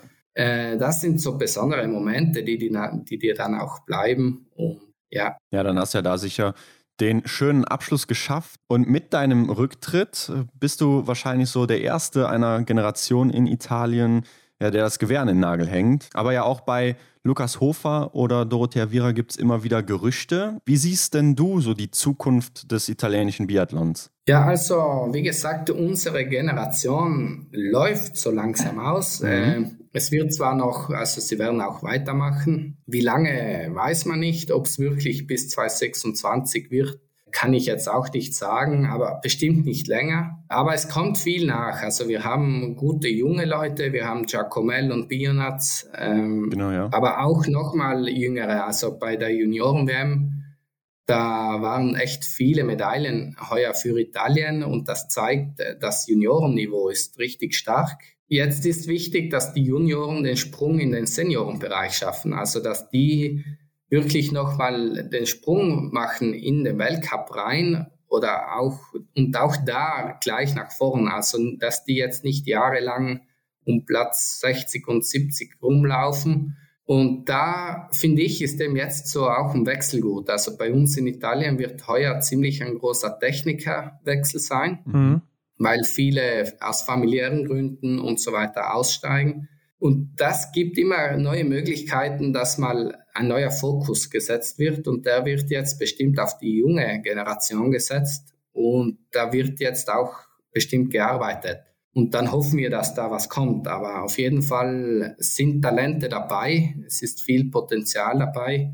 Und das schauen wir mal. Das ist wie in Deutschland, ist auch meistens so, wenn jemand den Rücktritt erklärt, dann, denkt, dann denken die meisten Leute, oh nein, wie machen wir jetzt ohne, den, ohne Arndt? Und, Stimmt, ja. und im nächsten Moment kommt wieder jemand. Also das ist, wenn jemand Platz macht, dann kommt auch wieder jemand, mhm. weil dann haben die ja Platz zu, zu reifen und zu wachsen und das kommt dann auch. Gut gesagt. Ich glaube, bei euch bei den Junioren-WMs in letzter Zeit sah es ja auch immer ganz gut aus, gerade bei den Damen.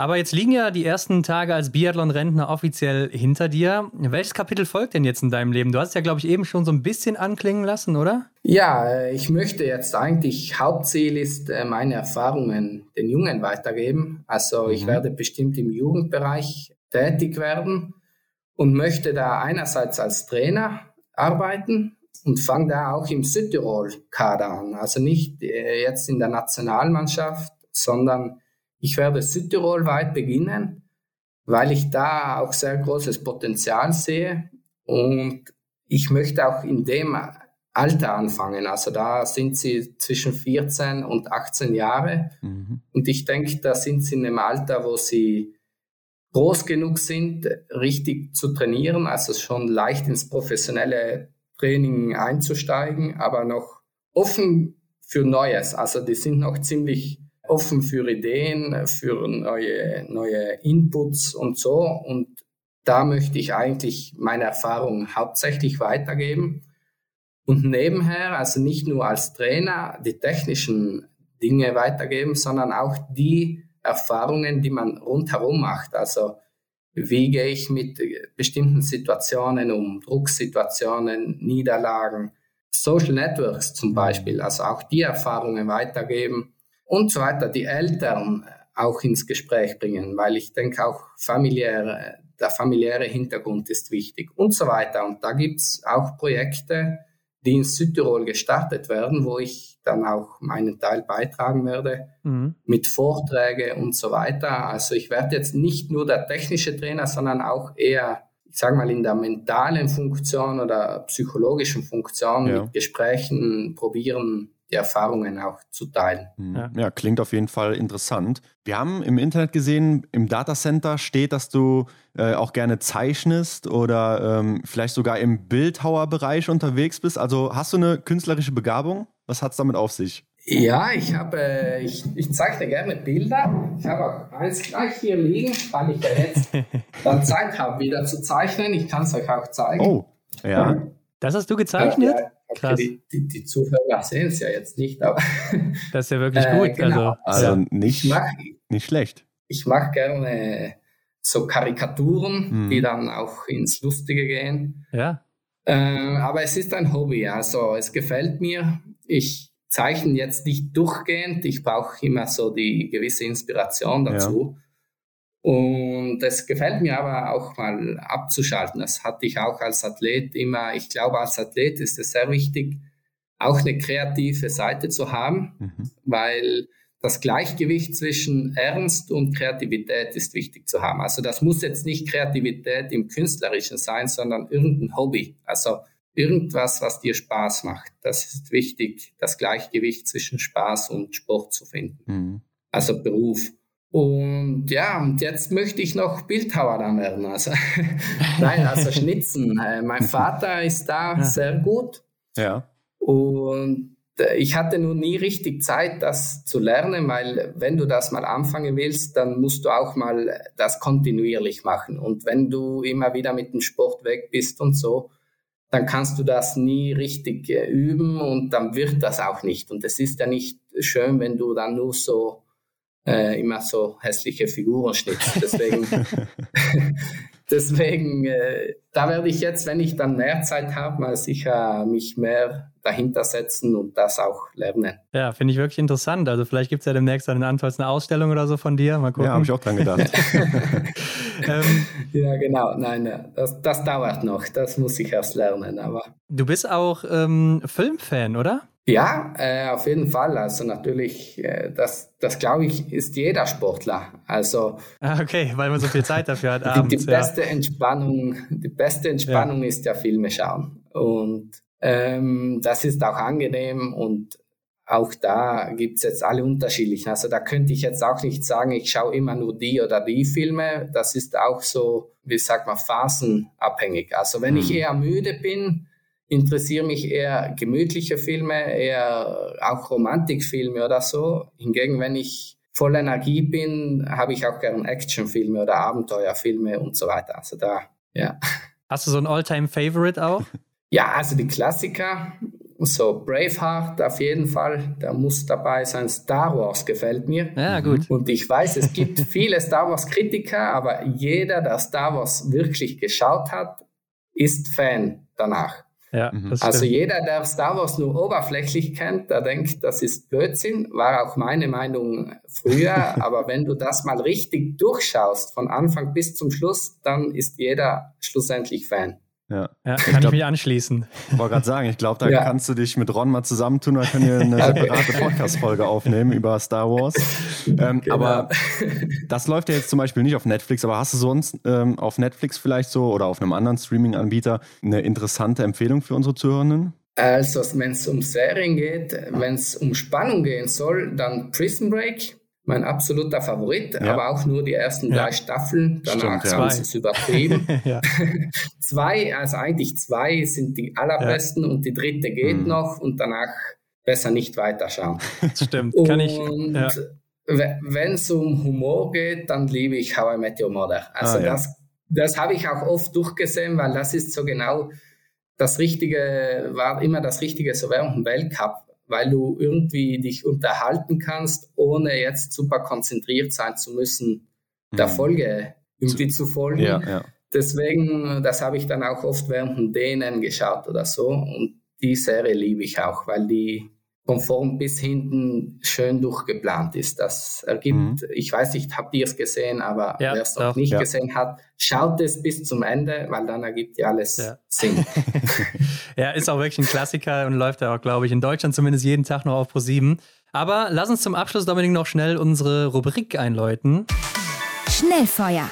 Genau, und hier erwarten dich Fragen und Aufgaben, die du ganz kurz und knackig beantworten kannst, in einem Wort, in einem Satz. Die erste Frage ist, hast du oder hattest du ein Ritual vor jedem Rennen? Ja, aber ich nenne es nicht Ritual, weil das klingt so abergläubisch. Ja. Aber ich hatte einen klaren Ablauf, was ich auch immer gleich gemacht habe, wofür ich auch, auch oft belustigt äh, oder ja angemacht wurde. Aber ich hatte meinen Ablauf, aber das diente mehr dazu, mir Ruhe zu geben, weil ich immer das Gleiche gemacht habe. Und wenn manchmal ein Problem war und irgendwas war anders, dann konnte ich das machen und kam danach wieder in mein Ritual zurück und war dann wieder ruhig, weil es mhm. ab da dann wieder gleich weiterging. Also es war jetzt nicht Aberglaube, sondern mehr so für mich zur Beruhigung. Was war denn oder ist dein Lieblingsort im Weltcup? Außer Antolz. Antolz. Außer Antolz. ah, okay. Außer Antolz. Ähm, ja, da muss ich jetzt echt sagen, hat mir immer auch äh, Kenmore gut gefallen. Mhm. Aber nicht nur, weil es mir da, also nicht wegen den guten Erfolgen, sondern da hat mir das drumherum gut gefallen, die lange Reise. Äh, Amerika, das ist ja für uns auch immer etwas Besonderes. Mhm. Äh, und dann auch drüben die Landschaft und da konnte man auch mal äh, etwas anderes anschauen, als nur jetzt im Stadion zu sein. Also, ja. Mhm. ja. Welche ist oder war deine Lieblingsdisziplin? Äh, Massenstart. Eindeutig. Äh, ja, auch da, nicht nur wegen den Erfolgen, aber es ist der spannendste Wettkampf. Ja. Es ist eben auch der strategischste Wettkampf. Das, wie gesagt, gefällt mir ja immer. Ja, es ist so ein Wettkampf, wo, wo, es, wo sich alles entwickelt. Man muss, also man, man kommt so in den Fluss rein und das gefällt mir. Mhm. Stehend oder liegen schießen? Also stehend, obwohl ich nicht gut geschossen habe, aber es war einfach die Herausforderung. Also es hat mich immer gereizt, äh, stehend zu schießen. Was ist für dich das Coolste am Biathlon? Äh, die Kombination und dass alles möglich ist. Also dass wirklich bis zum Ende alles drin ist und das ist das Schöne am selber Biathlon machen, aber auch am Biathlon zuschauen. Und was war für dich dann das Nervigste am Biathlon? Äh, bei schlecht Wetter trainieren, also wenn es regnet oder schneit und du musst auf dem nassen Teppich liegen und dann ja, ja. ist dir kalt und ah, mhm. das ist echt sowas von furchtbar. Also ich bin auch jetzt, wenn ich oft zurückdenke, dann, dann bin ich echt froh, wenn ich daran denke, dass ich das nicht mehr machen muss. Welcher war dein schönster Moment im Biathlon? Es gab viele Momente, natürlich die großen Erfolge und mhm. auch da jeder für sich war etwas Besonderes. Aber ich sage auch immer, es gibt die gewissen Momente in der Jugendzeit, als ich so schlecht war und dann besser wurde. Also die Erfolgsmomente, die ich damals hatte, da war echt, da waren so Kleinigkeiten von so großer Bedeutung für mich und die waren genauso wichtig. Und da kannst du jetzt nicht konkret einen nennen? Ich kann einen nennen. Als ich ja, zum ersten Mal Vorletzter wurde, wusste, weiß ich auch noch, äh, wie ich da zum Trainer hinging und so sagte, oh, heute bin ich Vorletzter geworden. Und ja, das, ich weiß einfach nur die Freude, die ich verspürt ja. habe. Sehr schön, okay. Wer waren denn deine Vorbilder im Biathlon oder vielleicht auch außerhalb vom Biathlon andere Sportler? Also im Biathlon natürlich mein Bruder Markus mhm. und später auch Ole, einer Birnal weil der immer zugänglich war, als ich noch ein Kind war. Da hat er auch viel in Antholz trainiert und deswegen ja. äh, hatte ich so diesen kleinen Bezug zu ihm oder das war halt auch, er war irgendwo menschlich für mich. Mhm. Außerhalb äh, Michael Jordan ah. hat mich immer inspiriert. Mhm. Ja. Dann stell dir vor, du kannst dir jetzt den besten Biathleten der Welt zusammenstellen. Welche Eigenschaften würdest du nehmen und von wem? Es ist auch egal, ob Frau, Mann, aktiv oder inaktiv. Muss es vom Biathlon sein oder darf es auch vom Langlauf jemand sein? Ja, ich glaube, so ein Kleber wäre jetzt okay. schwierig beim Laufen, oder? Ja, eben, so ein Kleber mit Schießfähigkeiten von Dorothea. ja. Nein, aber jetzt, wenn wir im Biathlon bleiben, dann natürlich Johannes äh, und Dorothea. Mhm die Kombi. Okay. Und was würdest du auf eine Werbetafel schreiben in einer großen Stadt, wo es jeder lesen kann? Hast, du, hast du irgendwie oh, ein Motto gehabt? Ja, mein Motto ist Aufgeber gewinne nie, Gewinner gebe nie auf. Ja, mhm. okay. Ja, ich denke, das passt auch perfekt zu dir, Dominik. Und damit sind wir auch am Ende. Wir danken dir auf jeden Fall für deine Zeit. Aber du kannst unseren Dankeschön. Zuhörenden noch sagen, wo sie dir folgen können, wo sie dich finden können, wenn sie noch mehr von dir erfahren wollen. Ja, auf jeden Fall auf Instagram und Facebook mhm. äh, werde ich auch forthin noch Fotos posten, auch jetzt als inaktiver Athlet. Und ja, ich möchte mich bei euch bedanken. Äh, und generell möchte ich euch mal loben. Ich habe auch kurz also ich habe früher jetzt nie Podcast gehört, weil ich sonst schon mit also 24 Stunden Biathlon habe. Ja. Ja, ja. Aber ich habe mich äh, oft reingehört und ich muss echt sagen, ihr analysiert gut äh, gewisse Dinge. Also Kompliment für eure Analysen und weiter so. Ja, danke. Ist eine Dankeschön. Ehre und äh, hat sehr viel Spaß gemacht, Dominik. War eine interessante Karriere, wie ich finde. Und äh, auf jeden Fall kannst du, glaube ich, lächelnd zurückgucken. Ja, danke schön. Ja, doch, also ich bin sehr glücklich auch.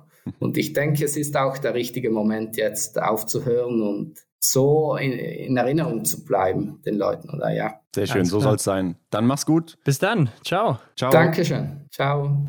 Ja, Hendrik, die berühmte Szene, ne? Gegen Arne Pfeiffer damals, Mixstaffel Pyeongchang 2018. Ja, was für ein Zielsprint. Aber ich glaube, mit der Aktion hat er sich damals nicht viele Freunde gemacht. Ja, und man muss ja wirklich sagen, ich glaube, das hängt den Leuten auch heute noch nach. Aber wenn wir doch mal ehrlich sind, Arne Pfeiffer hätte es damals auch früher entscheiden können oder müssen sogar. Ne? Er hatte ja. eine sehr, sehr gute Ausgangslage vor dem Wechsel und ja, hat es dann am Schießstand einfach vergeigt auch.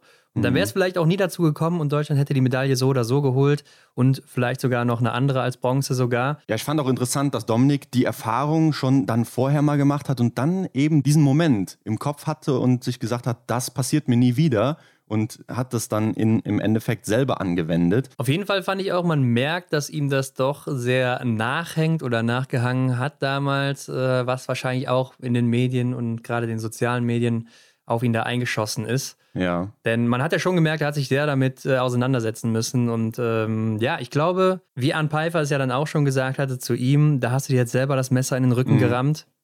ja, und so war es vielleicht dann auch. Aber ich muss sagen, Dominik Winnig, wirklich sympathischer Kerl. Ne? Also hat sich hier sehr Absolut. viel Zeit genommen. Und äh, ich fand es auch sehr inspirierend, das nochmal alles zu hören hier. Und er geht ja jetzt auch so in die mentale Richtung, das mentale Coaching vielleicht dann eben auch für Sportler oder vielleicht auch für Unternehmen. Ja, und ich fand, man hat auch schon gemerkt, dass er jemand ist, der sich damit sehr viel auseinandersetzt und ähm, ja, diesen Gedankenprozess halt in sich selbst häufig angekurbelt hat oder auch immer noch ankurbelt. Ja, wenn man selber dann diese Baustellen hat, dann klar, wird man ja irgendwann zu einem Meister des Fachs. Und ich fand auch spannend, wie er immer so gesagt hat, dass er sich gar nicht so sehr an Platzierungen orientiert hatte, sondern einfach immer nur an seinem besten Rennen. Und ähm, ich denke, das kommt daher dann auch, ne, dass er sich damit so gut beschäftigt hat. Aber mit seinem Rücktritt macht er ja jetzt auch den Anfang ne, einer Generation in Italien, die lange Zeit ähm, in der Weltelite unterwegs war. Aber was kommt dann? Ja, was kommt dann? Aber hat er sich da vielleicht auch ein bisschen verraten, Hendrik? Also er meinte doch, sie werden auch weitermachen zu Lukas Hofer und Dorothea Viera. Mhm. Ich denke schon und äh, sind wir mal ehrlich, wir haben es auch so erwartet, oder? Also gerade Lukas ja. Hofer, da war ich mir schon ziemlich sicher, dass er Oberhof noch mitnehmen wird, mhm. weil es einfach einer seiner besten Orte ist. Und ich denke, dass Dorothea Viera das wahrscheinlich auch vorher bekannt gegeben hätte, wenn sie denn aufgehört hätte. Ja, also du glaubst nicht, dass es so aus dem Affekt heraus oder einfach so dann jetzt von heute auf morgen bekannt gegeben wird, dass sie eben dann abtritt. Glaube ich nicht, aber man sieht ja auch ja. auf Instagram immer wieder, dass sie momentan viele Dreharbeiten hat mit Sponsoren und so weiter. Mhm. Ja, und ich denke, ähm, dass die Verträge wahrscheinlich doch mit Ende der Saison schon ausgelaufen wären oder dass die wahrscheinlich bis dahin terminiert waren. Mhm. Ja, wenn jetzt äh, noch Dreharbeiten stattfinden, Mitte April, gehe ich mal davon aus, dass die Verträge auch verlängert wurden für, wer weiß, ein Jahr, zwei Jahre, keine Ahnung. Ich glaube, ja. das Antol 26, das ist dann wieder zu weit weg. Ne? Da haben wir auch schon mal drüber gesprochen. Mhm. Aber gut, das sind alles Spekulationen und ich denke, ein Statement werden wir da auch dann in den nächsten Wochen erfahren. Aber jetzt würde mich doch mal interessieren von euch. Wie seht ihr denn die Szene aus der Mixstaffel 2018 in Pyeongchang gegen Arne Pfeiffer? Man kann es sich ja nochmal bei YouTube angucken zum Beispiel. Da ist das ziemlich ausführlich zu sehen in verschiedenen mhm. Kameraeinstellungen. Und was denkt ihr? War das richtig, was der Dominik da gemacht hat? Oder seht ihr das Ganze dann doch eher so, dass er ja da nicht ganz fair gehandelt hat? Äh, schreibt es doch gerne mal unter das Folgenbild bei Instagram. Ja, ich muss sagen, also aus meiner Sicht, nachdem ich Dominiks Erklärung gehört habe, ähm, ist es absolut verständlich gewesen, dass er das gemacht hat. Also bei mir hat sich auch so um, ehrlich gesagt, um 180 Grad gedreht. Ich glaube, ich war auch jemand, der gesagt hat am Anfang, ja, du Schlitzohr, was hast du da gemacht? Also, das war vielleicht nicht ganz korrekt von dir, aber so wie er es dann jetzt hier beschrieben hat, kann ich es absolut nachvollziehen. Ja, haut in die Tasten und sagt uns, wie ihr das Ganze seht. Ansonsten abonniert uns doch gerne auch bei Spotify, iTunes, wo auch immer ihr das eben hört. Bewertet uns natürlich auch. Mhm. Am besten mit fünf Sternen und das geht ja jetzt auch bei Spotify, ne, Hendrik? Ja, genau. Da ist so ein kleiner Stern, da klickt ihr einfach mal drauf, vergibt fünf von denen und dann sagen wir Dankeschön dafür. Genau. Und ansonsten natürlich überall teilen, wenn ihr mehr davon hören wollt. Wir sind nächste Woche wieder zurück, Hendrik. Und bis dahin wünschen wir euch eine gute Woche. Bis dann. Ciao. Macht's gut. Ciao. Das war die Extra-Runde mit Ron und Hendrik für diese Woche. Neue Folgen gibt es jeden Montag, überall, wo es Podcasts gibt.